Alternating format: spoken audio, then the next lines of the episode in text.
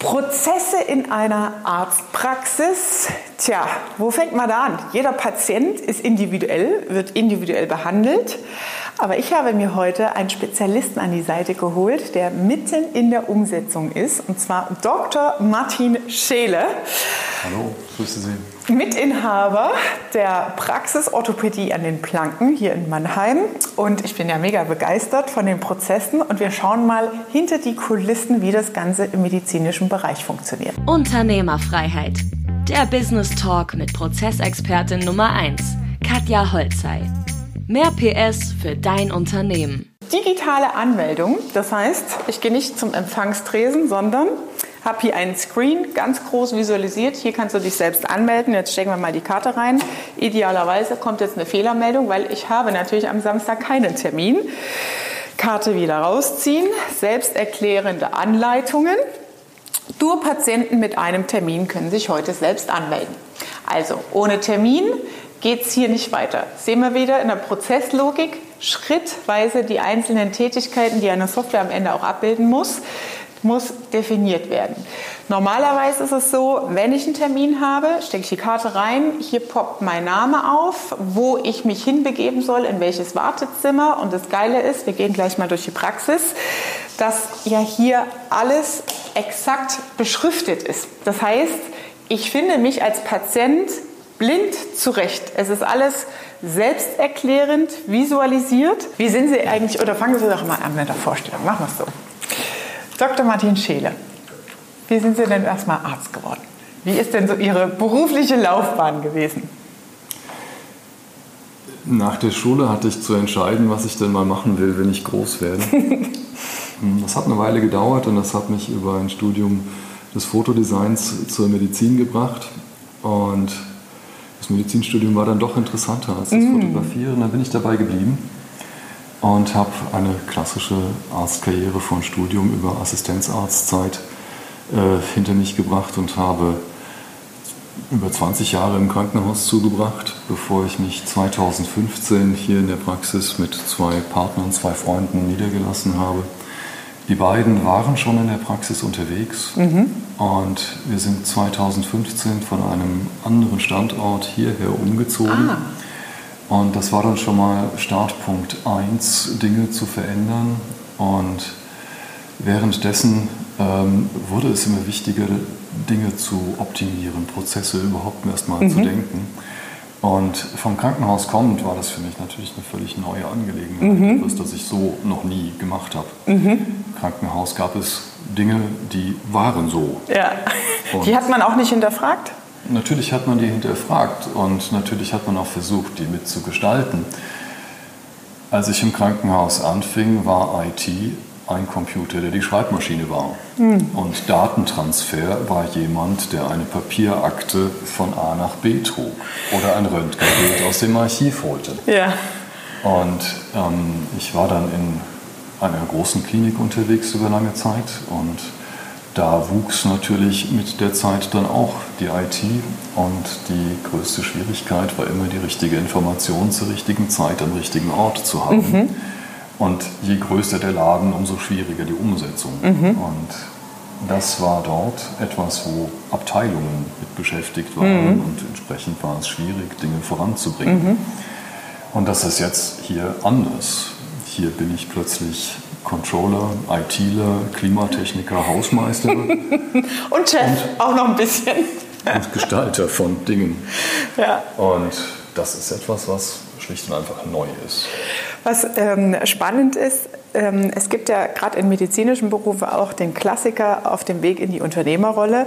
Man ist erstmal Fachexperte. Ja? Man studiert Medizin und in Ihrem speziellen Fall ja Chirurgie und ähm, ist in diesem Thema Experte. Unternehmertum, Mitarbeiterführung ist ja eigentlich im Medizinstudium gar nicht so vorgesehen. Wie ist denn dieser Shift für Sie gewesen? Also ich kann mir vorstellen, dass es einmal im Krankenhaus ein Shift gab, also aus der, ne, von der Uni, von Schnipseln und so, äh, hin in die Realität mit Mitarbeitern. Aber da gibt es ja die krassen Hierarchiestufen. Und dann wahrscheinlich auch nochmal ein Shift in der Praxis, wo es wahrscheinlich wieder komplett anders war. Wie war das so? In der Klinik wächst man auch an seinen Aufgaben. Wir haben, ich habe dort alle Stufen durchlaufen, die man in einer Klinik haben kann, ähm, vom kleinen Arzt im Praktikum bis zum leitenden Oberarzt einer Universitätsklinik. Und da hat man es natürlich auch mit Organisation und Personalführung zu mhm. tun. Aber es gibt andere Variablen und andere Beteiligte. Und die Verantwortung in einem eigenen Laden ist dann eben doch anders. Und man spürt sehr viel direkter, was mhm. da passiert und was da nicht passiert. Und man kann natürlich auch, und das ist das Schöne, sehr viel schneller und sehr viel kleiner Entscheidungen Entscheiden. treffen. Ja. Aber es ist genau wie Sie sagen, es ist etwas, das wir nie gelernt haben. Und eigentlich will ich ja auch Arzt sein. ähm, die Zeit haben für das, was ich als Arzt eben tun mag. Ja. Und Hausmeister sein, Controller sein, Personaler sein, das ist eine Welt, die halt nebenbei passieren muss. Mhm. Und wie sind Sie da reingewachsen? Learning by doing. Es ist etwas, was äh, passiert und wo man merkt, dass irgendetwas nicht funktioniert. Mhm. Also muss man sich Gedanken darüber machen, wie es anders wird. Mhm. Okay, krass. Also das heißt, die ersten Führungserfahrungen aus der Klinik, wo aber viel von außen gesteuert ist. Ich komme ja auch aus Daimler, aus den großen Unternehmen. Ne? Und wenn man dann eine eigene Firma hat, dann merkt man so, es gibt keine Rechtsabteilung, es gibt keine IT-Abteilung, es bleibt mhm. alles an dir hängen. Ja? Mhm. Und dann geht es los äh, im Rotieren. Ne? Ähm, das heißt, habe ich das richtig verstanden? In der Klinik waren Sie schon in einem Change-Prozess, was Prozessoptimierung und mhm. IT-Infrastruktur involviert. Und daher kommt auch die Affinität zu Prozessen oder das Interesse und Wissen dazu? Oder wie ist das gewesen? Das hat vielleicht einen Grundstein gelegt. Mhm. Wie kann man sich das vorstellen? Ähm, das Patienteninformationssystem einer Klinik ist größer und anders als hier. Mhm. Und ähm, als ich hier angefangen habe, hatten wir schon den ersten Weg weg von der Papierakte hin zu einem Computersystem. Und das hatte sich dann überlebt. Es war zu umständlich. Es mhm. konnte nicht sich verändern. Es mhm. konnte sich nicht anpassen. Und wenn man es anpassen wollte, dann war man immer darauf angewiesen, von der Firma, die das Programm herstellte, jemanden zu haben. Mhm. Und das war ein in sich geschlossenes System und mhm. damit nicht mir anpassbar. Mhm. Und am Ende ist es in einer Praxis so, dass man selbst etwas tut und das tut man, wie man es mag und nicht wie ein Computerprogramm es einem vorgibt. Also haben wir uns ein Programm suchen wollen und dann am Ende auch gefunden, an dem Ärzte beteiligt sind, es zu gestalten. Mhm. Und da haben wir eines gefunden, das wirklich gut funktioniert. Mhm. Sehr cool. Ähm, was würden Sie sagen mit Rückblick auf die Klinik? Der Change-Prozess, war der auf äh, Mitarbeiterebene größer, also das Hindernis von der Papierpatientenakte in eine digitale Akte zu kommen, oder war es tatsächlich der Reifegrad der IT-Technologie, der das größere Hindernis war? Wie würden Sie das Es ist der Reifegrad der Technologie. Mhm. Also die, die, das erste System ähm, kam von einem Riesenhersteller hier aus der Gegend und war für was völlig anderes gedacht, zumindest in meinem Empfinden. Mhm. Und es wurde uns dann angepasst. Mhm. Und ähm, Krankenhausinformationssysteme in dem Sinne gab es zu dem Zeitpunkt so noch ja. nicht. Also das wuchs. Und ähm, die Menschen, die daran arbeiteten, mitzunehmen, ist natürlich eine Riesenaufgabe. Da ist jeder gewohnt, an Papier zu arbeiten. Mhm. Und äh, nicht jeder ist techie, nicht jeder mhm. hat Lust drauf. Und die Leute abzuholen und mitzunehmen, ist natürlich in einer Klinik viel größer, weil es einfach mehr Menschen sind ja. und die auch sehr unterschiedliche Wünsche haben, das zu tun. Ja, ich kenne es auf Krankenschwesterebene, dass ähm, wenn die durch die Patientenzimmer gehen und dann haben die ihre Klappakte, wo sie dann den äh, ähm, Wert eintragen und alles, die haben ja zum Teil gar keine Berührungspunkte mit dem Computer, wenn sie nicht irgendwie im Hinterstübchen Backoffice noch irgendeine Rolle haben. Ne? Das heißt, das ist ja zum Teil bis heute noch so. Ne?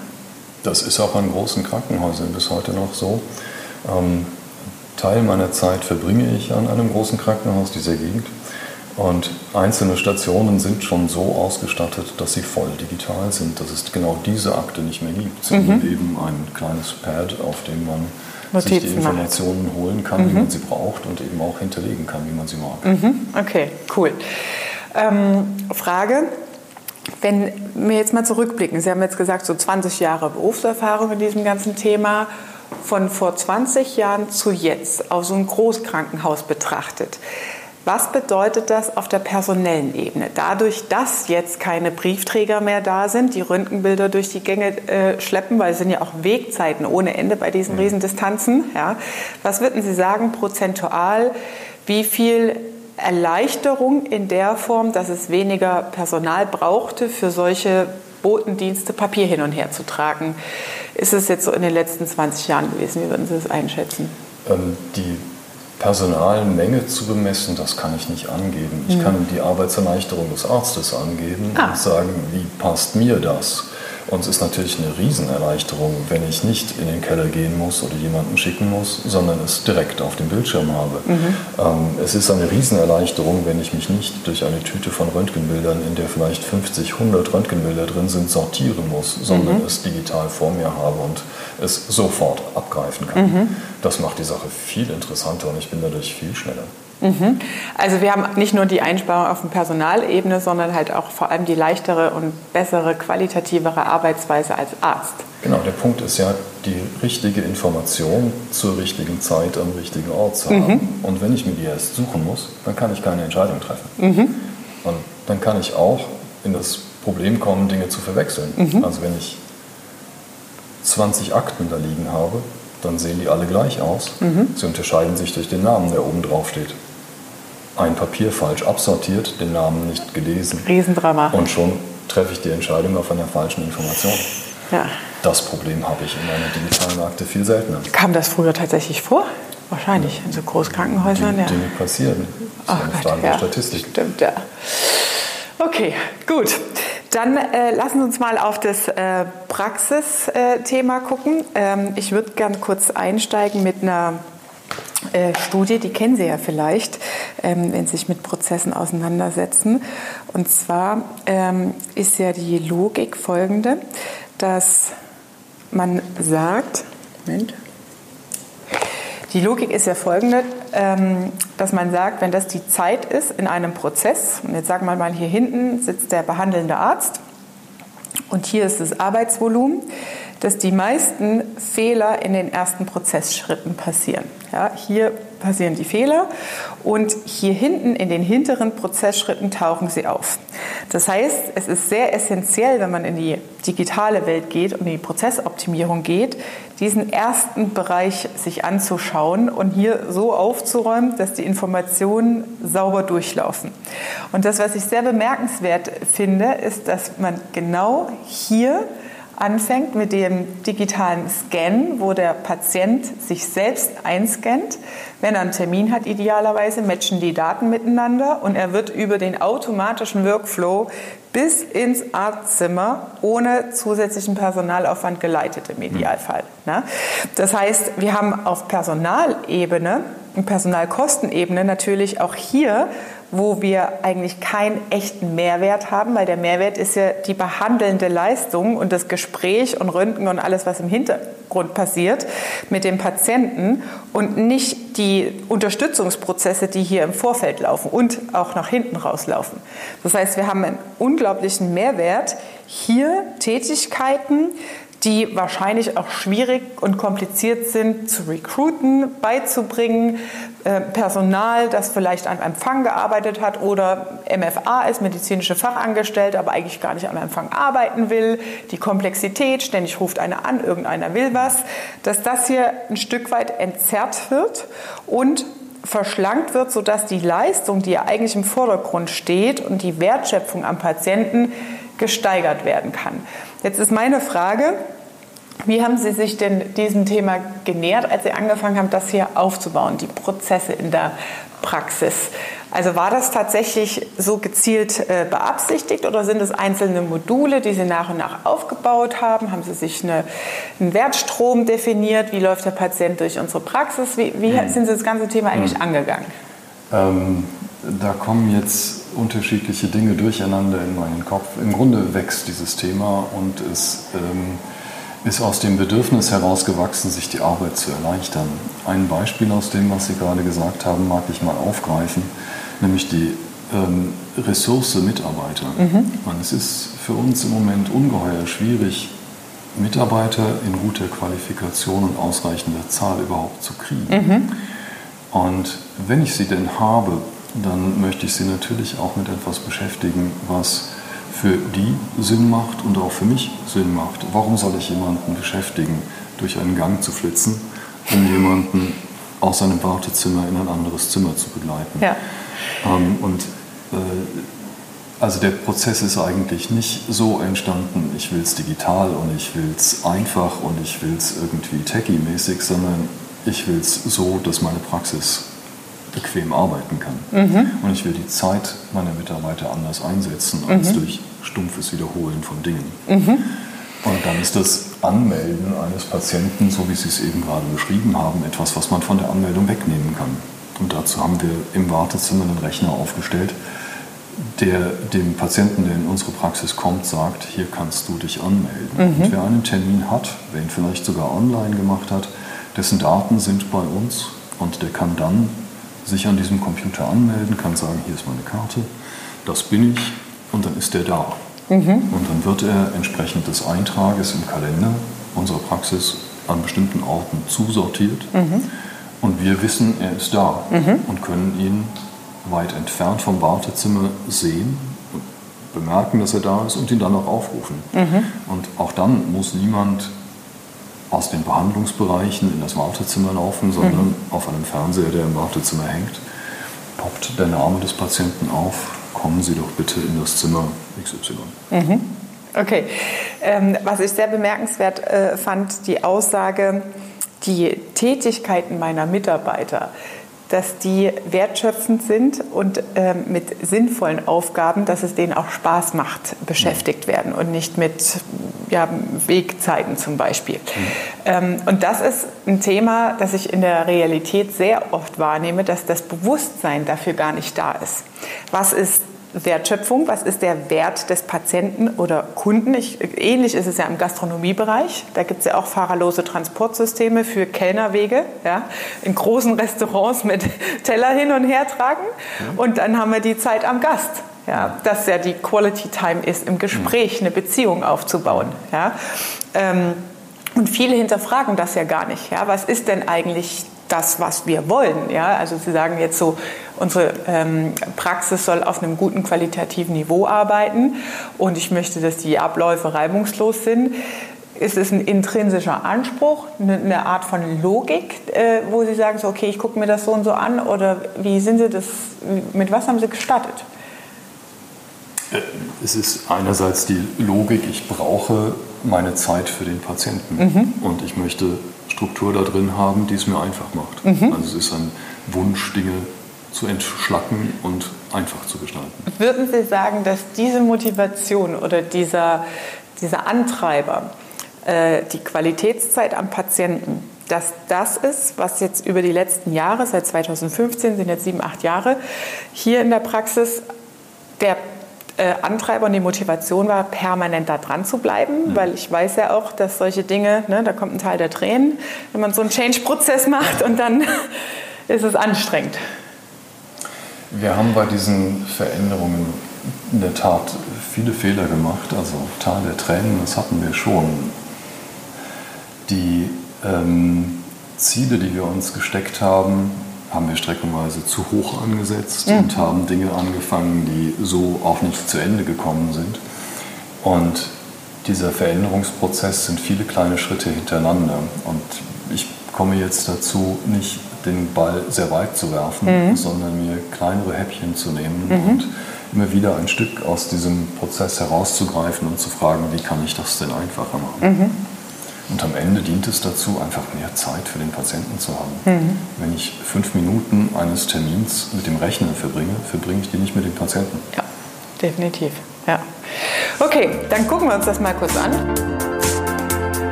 Wie viele Patienten haben Sie so pro Woche, pro Monat? In welchen Kennzahlen misst man das?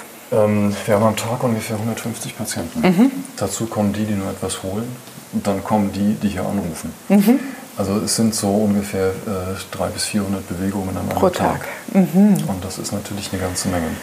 Also ein wesentlicher Teil ist Telefon, E-Mail. Ähm, und 150 Menschen sind in der Tat als Patient zum Wahnsinn. Untersuchen, zum Behandeln pro Tag da. Wahnsinn. Wie viele Ärzte sind das hier, die Drei. dann über Wir sind drei. drei Damit behandeln wir nicht sehr viele Patienten pro Arzt pro Mhm. Ja, einen Tag. ja. Also da gibt es äh, Dimensionen, die sind deutlich anders. Also wir versuchen uns da ein bisschen mehr Zeit zu nehmen. Ja, Qualität steht im Vordergrund. Qualität ist das, was am Ende eine Praxis ausmacht. Ja, also ist es mit der Philosophie auch verbunden, dieses gemeinsame Arbeiten und äh, das Zentrieren des Patienten hier an der Station Mhm. und daran hat sich dann der Rest ausgerichtet. Genau so ist das. Aha, cool. Wir haben die Praxis zu viert gegründet und mit denen zufolge haben wir vier Arztzimmer und noch äh, sechs kleinere Behandlungs- und Untersuchungszimmer drumherum. Und eben in der Mitte dieses Atrium. Und wenn man jetzt in Prozessen denkt, dann hat man relativ kurze Wege. Also ich habe eine Ecke. so mein- sternenförmig, Mein ja. Partner hat eine Ecke. Wir sind in aller Regel zu zweit in der Praxis, manchmal zu dritt in der Praxis. Und jeder hat die Räume, die ihm am nächsten sind, und so läuft er kurz. Und ähm, wenn jemand aus einem Behandlungszimmer heraus dann zu einer weiteren Untersuchung muss, zum Beispiel zum Röntgen, dann sind das 10 Meter den Gang runter. Und das ist natürlich uns wieder am nächsten angesiedelt. Und vor allem, es ist die Zeit des Patienten an der Stelle und nicht die bezahlte Arbeitszeit des Arztes oder der Mitarbeiter. Richtig. Ja. So ist das. Und wenn wir eine Sonographie zum Beispiel machen, dann ist das Sonogerät kabellos, batteriebetrieben und es steht in dem Zimmer. Und ich kann das dahin fahren, wo ich es brauche. Also auch da sind kleine Helferlein, die es so in meiner Klinikzeit nicht gab. Hier ganz wichtig. Wie ist denn äh, der Patientenworkflow, wenn, wenn wir zwei Zimmer haben pro Arzt? Dass der Patient dann schon mal reingeschickt wird, in einem Zimmer wartet, parallel wird behandelt.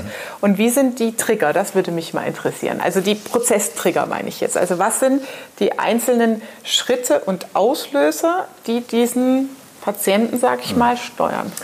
Meine Mitarbeiter wissen ungefähr, wie lange brauche ich für etwas. Und wenn ich in einem Behandlungszimmer bin, dann habe ich eine definierte Zeit dort, die ist meinetwegen 15 Minuten. Und wenn 10 Minuten rum sind, dann wird in das Zimmer danach jemand gesetzt und dessen Akte am Computer geöffnet und er gebeten, das etwas vorzubereiten, was er eben von mir will. Und wenn ich dann komme, dann ist dieser Mensch eben in seinem Zimmer, teilentkleidet, wenn nötig, die Akte offen. Und das ist, das funktioniert sehr gut so. Okay, das heißt, maximal an äh, der Tätigkeit dran zu sein, äh, Informationen auf dem Screen zu haben, den Patient schon da an den Stellen, wo er zu untersuchen ist, sodass ein Informationsabgleich und die Entscheidung und Diagnostik stattfinden kann. Mhm. Genau so. Und äh, in dem Moment, der Patient geht dann raus mit äh, zum Röntgen oder zum irgendwas. Wann äh, ist der Trigger dann, dass der im Nachbarzimmer der nächste schon wartet? Wie wird der gesetzt? Das ist dann der Erfahrungswert und Das das, der läuft dann noch Erfahrungs- über Knopfdruck oder das- läuft das über äh, Akte schließen am Bildschirm und automatisch kommt dann der nächste? Also läuft es über die IT? Nein, es läuft über den Mensch. Es, eine MFA ist mein Be- Begleiter und weiß, wann ich das brauche. Also das ist noch nicht Ja. mechanisch oder elektrisch. Okay, was ich sehr spannend fand, äh, durch die Entzerrung vorne am Empfang, ne, es sind ja die MFAs, also die medizinischen Fachangestellten, die Mitarbeiter, ähm, auch im Arztzimmer mit drin. Das heißt, ich steigere ja auch die Effizienz als Arzt in der Form, dass ich diktiere, sie diktieren ja dann, und dann wird es in die Akte reingepackt, weil es gibt ja auch Ärzte, die schreiben selbst am Computer. Wie, wo sehen Sie da den Unterschied oder Mehrwert? Für mich ist es extrem nützlich, mich dem Patienten zuwenden zu können und eben nicht am Computer etwas tun zu müssen. Wenn ich mich dem Computer zuwende, wende ich mich vom Patienten ab. Ich habe also Zeit mit einer Maschine, aber nicht mit dem Menschen. Ähm, ich verbringe Zeit damit, etwas einzugeben, aber nicht darüber nachzudenken, was braucht der Mensch. Wenn ich einen Patienten behandle, ist in aller Regel eine MFA mit mir unterwegs und diese Arbeit wird geteilt. Ich verbringe die Zeit am Patienten. Das ist das, was für den Patienten interessant ist. Das ist das, was für die Behandlung interessant ist. Das ist das, was am Ende wertschöpfend ist. Juristisch oder informationstechnisch wichtig ist, was in der Akte steht. Mhm. Und ohne diese Information geht es nicht. Wenn ich also versuche, das abzukürzen, dann bringe ich entweder Informationen nicht bei oder ich stelle mir selber ein Bein. Mhm. Und insofern brauche ich da immer noch Mensch, mhm. der mir da etwas eingibt. Mhm. Natürlich gibt es Möglichkeiten, das anders zu machen. Und auch da hilft mir ein modernes Praxissystem.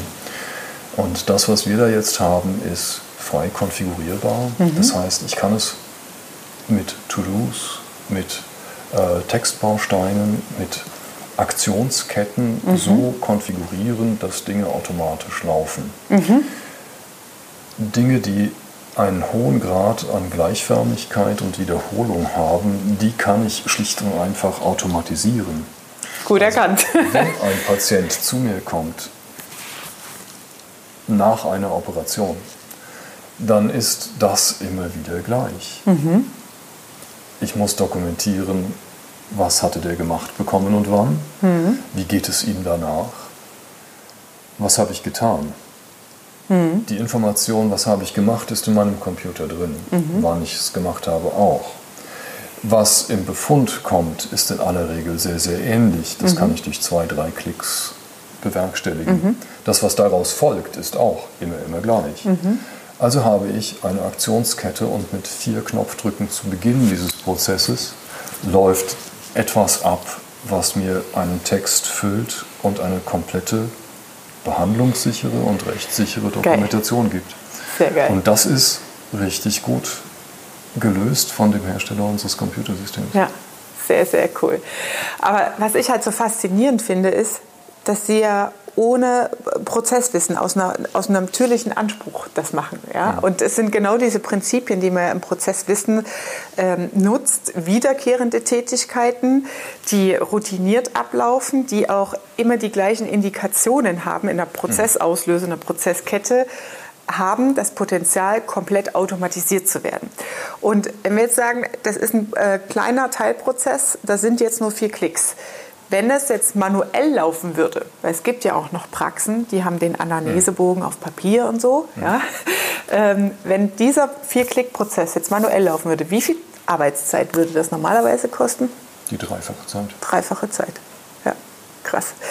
Wenn Sie es ähm, mal betrachten heute auf den Change-Prozess, wo die Praxis jetzt steht, von 2015 her kommend, mit wie viel Prozent dem, was machbar ist, sind Sie jetzt digitalisiert und sagen, okay, Haken dran, das passt jetzt erstmal. Also man merkt spürbar eine Veränderung. Und alles andere sind jetzt KVPs, also kontinuierliche Verbesserungsprozesse, die dann immer mal noch mal in klein angepasst werden. Wo würden Sie sich da einordnen? Also es ist ein laufender Prozess, der lange nicht zu Ende ist. Ich bin nicht an dem Ort, wo es jetzt fertig ist und zu Ende ist. Ich glaube, das geht immer weiter. Mhm. Ähm, wir, haben, wir können messen, wie viel Zeit habe ich für den Patienten oder wie viel mehr Patienten pro einen Tag kann ich sehen. Und mit jeder kleinen Veränderung, die ich einführe, habe ich von beidem mehr. Mhm. Und dann kann ich mir aussuchen, ob ich eben mehr Patienten sehen mag oder ob ich mehr Zeit pro Patient haben mag. Das müssen wir nochmal wiederholen. Also ich kann mir aussuchen, ob ich, also weil viele, die sich mit Prozessen nicht auseinandersetzen, die glauben das immer nicht, dass man steuern kann, will ich mehr Geld, also mehr Umsatz, ist mhm. in dem Fall ja mehr Patient. Ja? Mhm. Die Motivation ist jeweils was anderes. Oder will ich mehr Zeit haben und mehr Erleichterung. Ja? Mhm. Es gibt ja auch beide Varianten, ja, die man dann noch mhm. wählen kann, aber man kann es wählen. Ja? Also, weil ich kenne auch über Prozessoptimierung das zu sagen, okay, ich will eigentlich den gleichen Umsatz, aber ich will die Hälfte weniger Stress haben. Und das schafft man durch Prozessoptimierung. Oder eben, wie, wie Sie gerade gesagt haben, okay, ich will mehr Patienten. Ne? Und dadurch können Sie das ja sehr gut steuern, auch mhm. die Philosophie die, des Unternehmens halt wirklich in die Realität umzusetzen. Mega geil. Also ganz wichtiger Aspekt hierbei. Sehr tolles Praxisbeispiel. Ich kann es entscheiden und steuern, will ich mehr Patienten oder will ich mehr Zeit. Wie äh, hat sich das denn bemerkbar gemacht? Ich meine, bei Ärzten ist es ja mit Wirtschaftlichkeit und so, mit der Gesetzgebung alles immer noch ein bisschen kompliziert. Ja? Ähm, wie hat sich denn in Summe jetzt über die Jahre bemerkbar gemacht von der Veränderung? Können wir über Marge oder solche Dinge sprechen oder Profitabilität oder ähm, Patientenmehrwert oder mehr Patienten, die in der äh, Patientenquote pro Quadratmeter Fläche oder Auslastungsquoten, was es da gibt? Also ähm, über Profitabilität habe ich mir so keine Gedanken gemacht. Mhm. Muss ich natürlich, aber ich bin mehr Arzt als ähm, mhm. Betriebswirt. Ähm, natürlich muss es sich am Ende rechnen. Ich kann sagen, dass ich mehr Arbeit und damit auch mehr Umsatz pro Zeit schaffe, wenn ich meine Prozesse optimiere. Mhm. Ausgerechnet habe ich mir das bis jetzt nicht. Das war Unternehmerfreiheit. Der Business Talk mit Prozessexpertin Nummer 1, Katja Holzhey. Du willst keine Folge mehr verpassen, um dein Unternehmen mit PS auf die Straße zu bringen? Dann abonniere jetzt den Podcast und folge Katja auf Instagram.